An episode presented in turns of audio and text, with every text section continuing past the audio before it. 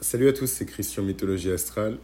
Et c'est marrant parce que euh, les gens font que dire ouais, le son il est bas et tout. Man, je vous dis qu'on m'a braqué, on m'a volé, j'ai raté mon vol, j'ai perdu ma valise. Bah ouais, le son il est bas. Déjà au moins il y a du son, frère.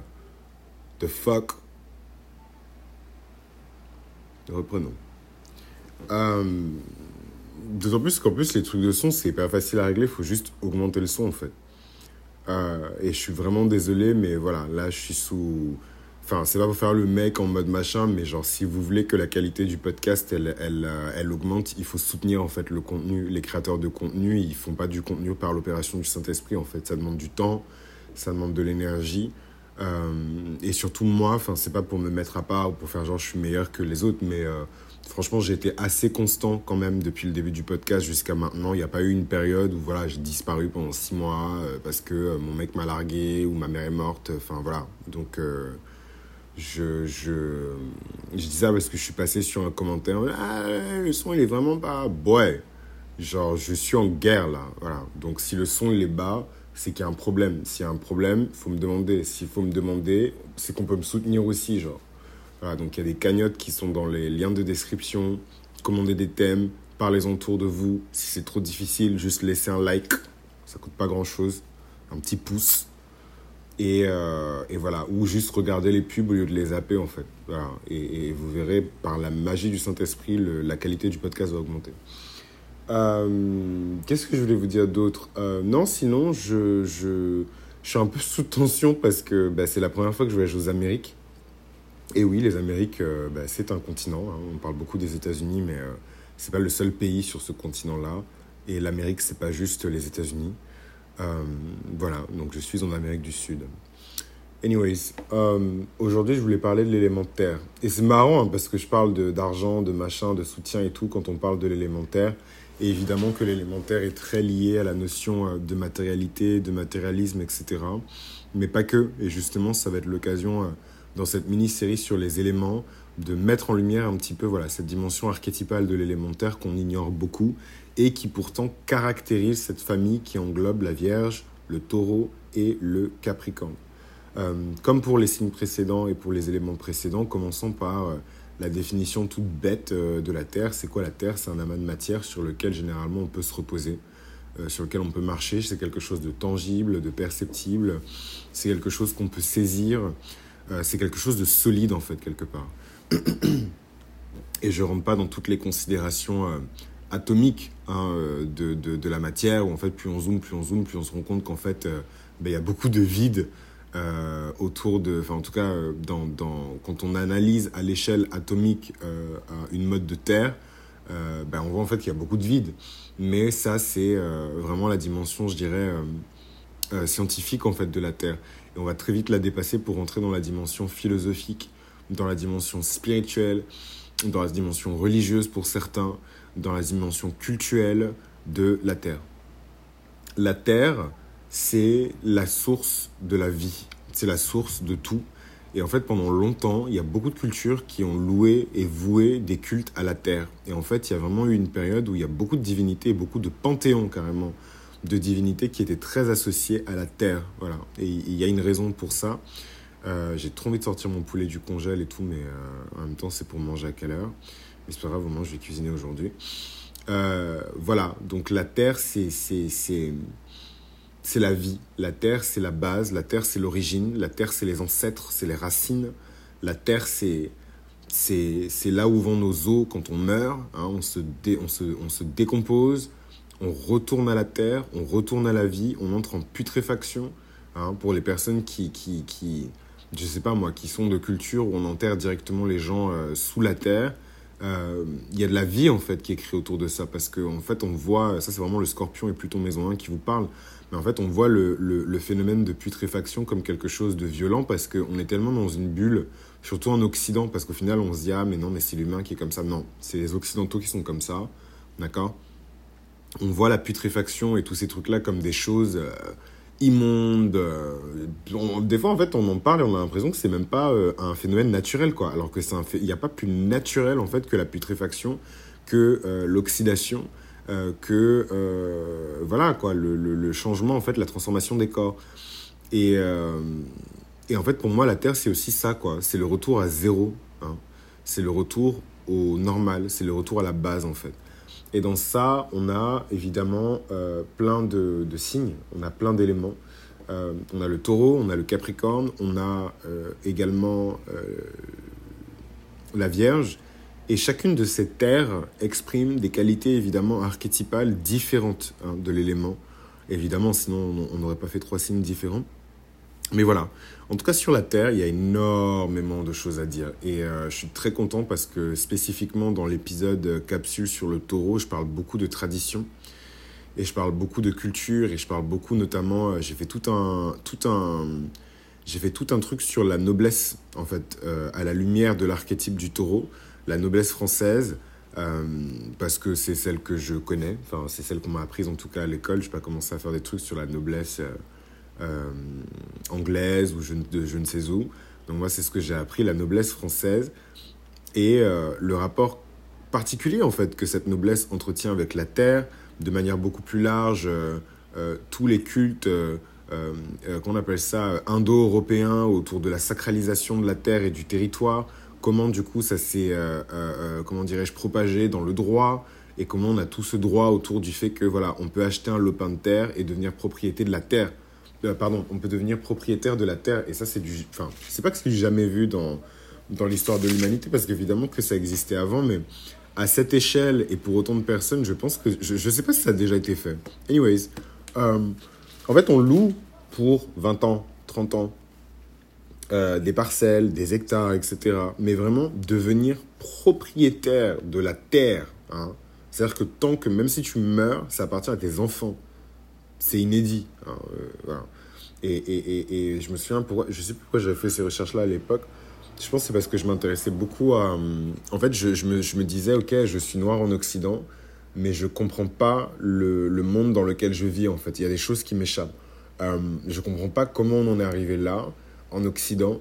Euh, le rapport qu'on entretient avec la propriété, le rapport qu'on entretient avec les ressources, le rapport qu'on entretient avec la richesse. Comment d'ailleurs est-ce qu'en Occident, euh, on définit la richesse? Par la propriété Voilà. Donc, euh, c'est tout ce truc en fait qui m'a poussé dans cette direction-là et je me suis dit, ben, je suis obligé en fait dans l'épisode euh, sur les éléments de terre d'en parler et je suis obligé dans la capsule qui dure plusieurs heures sur le taureau de faire un parallèle avec la noblesse. Évidemment, la comparaison entre la noblesse, le tiers-état euh, et le clergé pour montrer en fait les différences de, puissance, les différences de richesse aussi. Et, euh, et voilà. Maintenant, la terre, euh, elle est aussi source de, de, cohésion, elle est aussi source d'union. On s'unit à la terre. Hein. Vous verrez que tous les grands, enfin tous les grands prophètes. Après, je vais avoir des problèmes, donc voilà, adapter le discours. Euh, tous les grands envoyés euh, du Très-Haut, euh, toutes les personnes qui ont vraiment fait des, travaux importants pour l'humanité ont toujours un lien de près ou de loin avec la Terre. Et en fait, je, je, prends l'exemple du Christ parce que je suis chrétien, je vais pas commencer à parler des religions des gens et tout, voilà.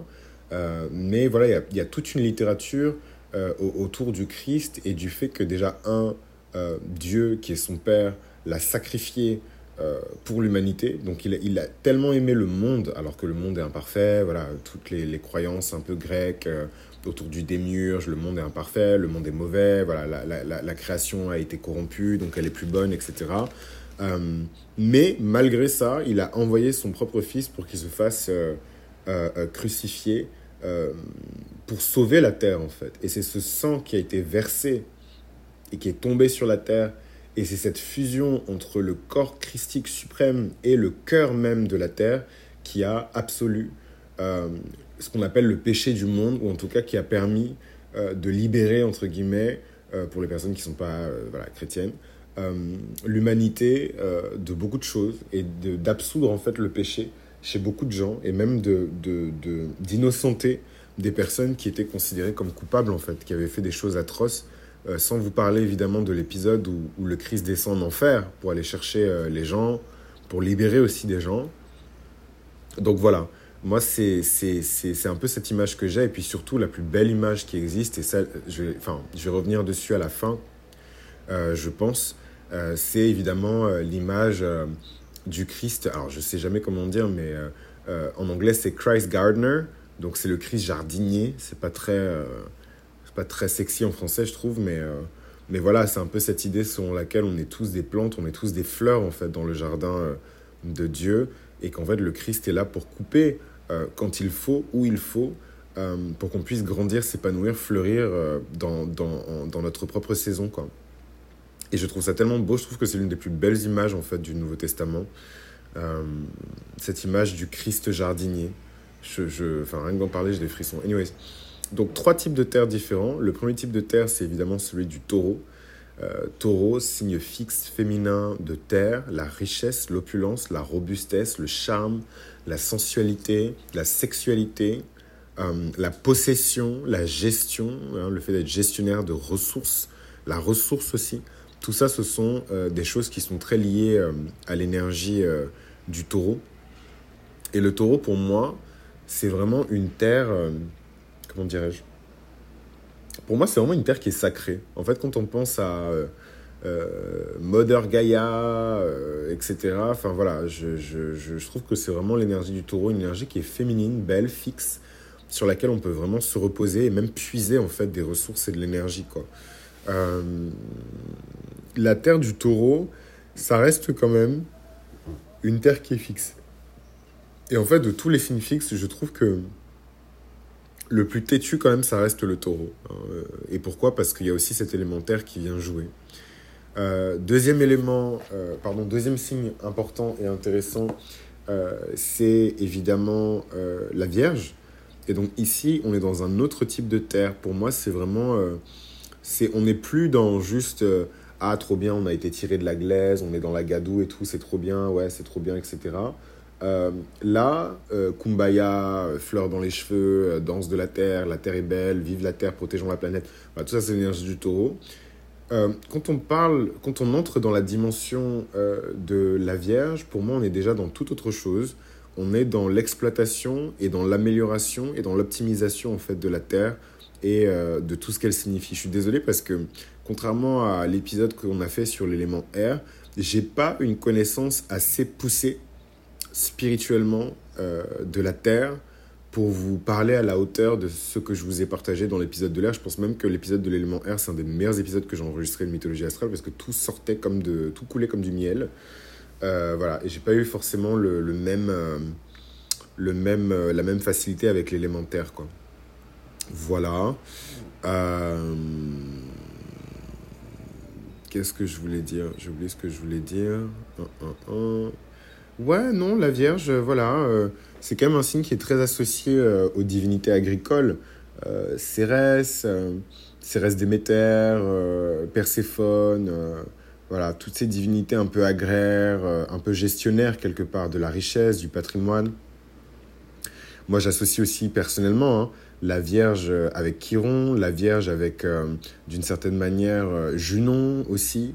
Euh, mais voilà, c'est vraiment cette puissance féminine extrêmement adaptable, qui sait ce qu'il faut faire, qui est motivée et guidée par la nécessité. Hein. La nécessité, c'est quand on, est forcé de faire quelque chose parce qu'on est forcé de faire quelque chose. Et voilà, toutes ces énergies-là qui, qui, pour moi, vraiment dépeignent très bien l'énergie de la Vierge.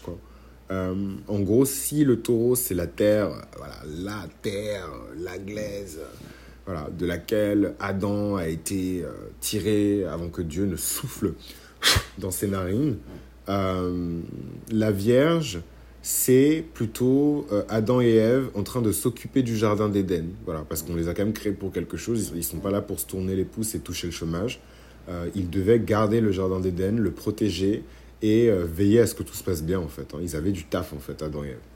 Euh, et ça pour moi ça symbolise très bien l'énergie euh, de, de, de, la Vierge quoi. Et d'ailleurs c'est marrant parce que ça me fait une super transition pour le Capricorne parce que le Capricorne aussi c'est cette énergie euh, de responsabilité. On te confie une mission, voilà. Fais grandir les plantes qui sont dans le jardin.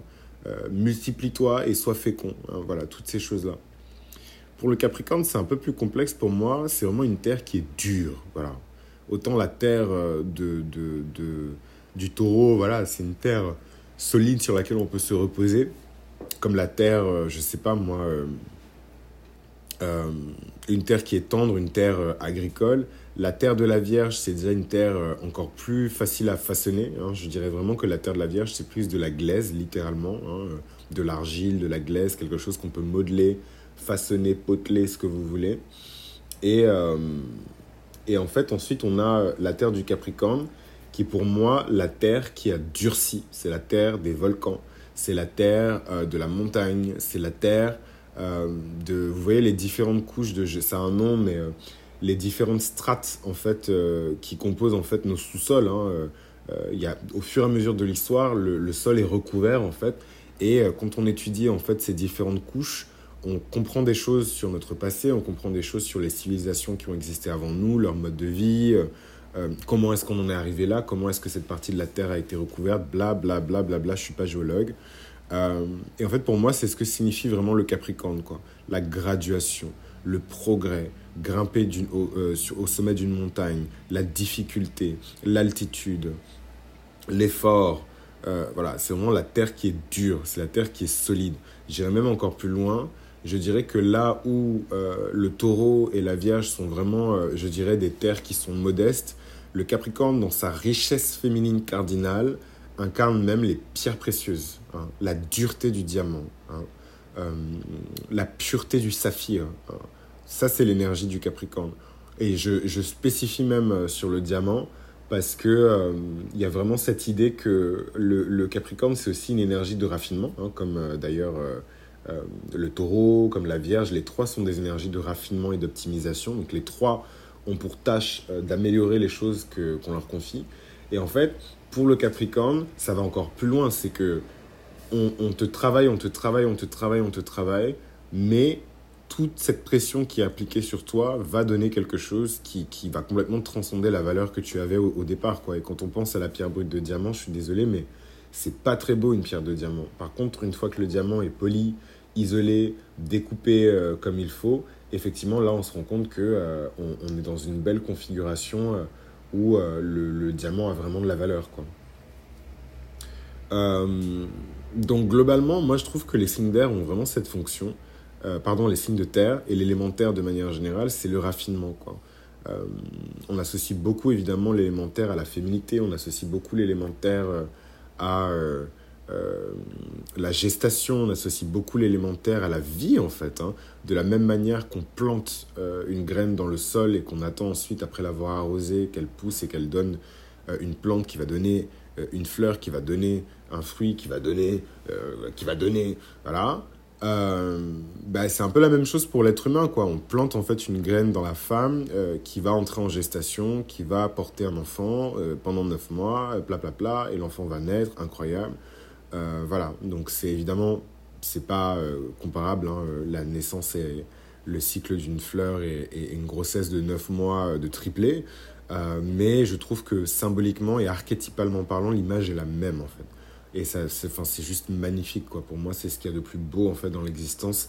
C'est le pouvoir de la naissance, c'est le pouvoir de la vie. Et en fait, les détenteurs de cette énergie de vie, mais aussi de cette énergie de mort, parce que comme je vous ai dit, le Capricorne, c'est la constellation par laquelle l'âme quitte le corps. Hein. Elle rentre par la constellation du cancer, elle sort par la constellation du Capricorne. Donc il y a aussi cette énergie de mort, la Terre comme retour, euh, comme, comme, retour à l'état de poussière, la Terre comme euh, euh, le fait de, de, de comment dirais-je, de ne plus vraiment souscrire à la vie et aussi de vouloir souscrire à la mort. C'est vraiment, je trouve, un, un, élément qui a plein de facettes et c'est des facettes qui sont intéressantes à explorer. Donc voilà un petit peu pour cet épisode sur l'élémentaire. J'espère qu'il vous a plu. N'hésitez pas à aller sur le site internet de mythologieastrale.com et de télécharger euh, la capsule euh, de votre choix ou toutes les capsules euh, pour avoir vraiment cet effet domino, cet effet puzzle où une fois que le puzzle est entièrement constitué, ben, on a ce, ce, ce, ce, retour, comment dirais-je, ouais, ce, retour pardon, pas ce retour, mais ce recul plutôt, euh, qui permet de mieux comprendre en fait euh, les choses.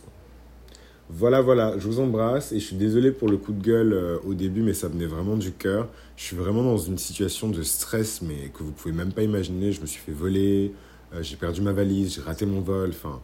Et je continue à enregistrer, je le fais par amour, vraiment, par amour déjà pour ce que je fais et aussi par amour pour vous. Donc euh, voilà, c'est comme ça. Il y a des moments où euh, les épisodes sont hyper bien enregistrés, euh, qualité studio. Sauf que là, en fait, mes allers-retours entre Paris et Lourdes, où je me suis installé, bah, j'ai pété mon micro.